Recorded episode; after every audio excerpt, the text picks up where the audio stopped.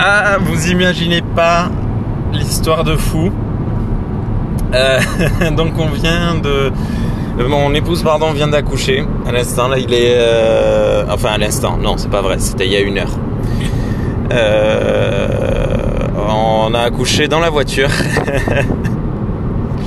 à 10 minutes de la maison, à 20 minutes de l'hôpital à peu près.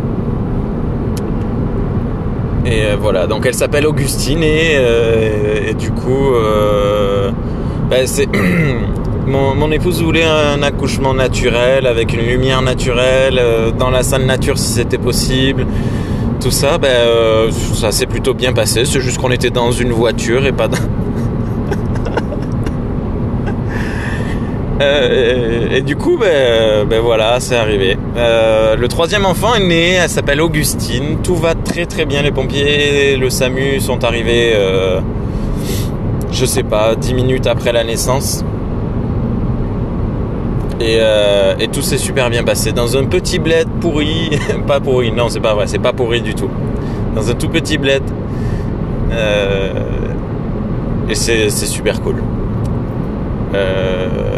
J'ai dû faire. on m'a dit de clamper le cordon et j'avais pas de pince. Du coup, j'ai fait avec un câble d'iPhone. pour, une fois...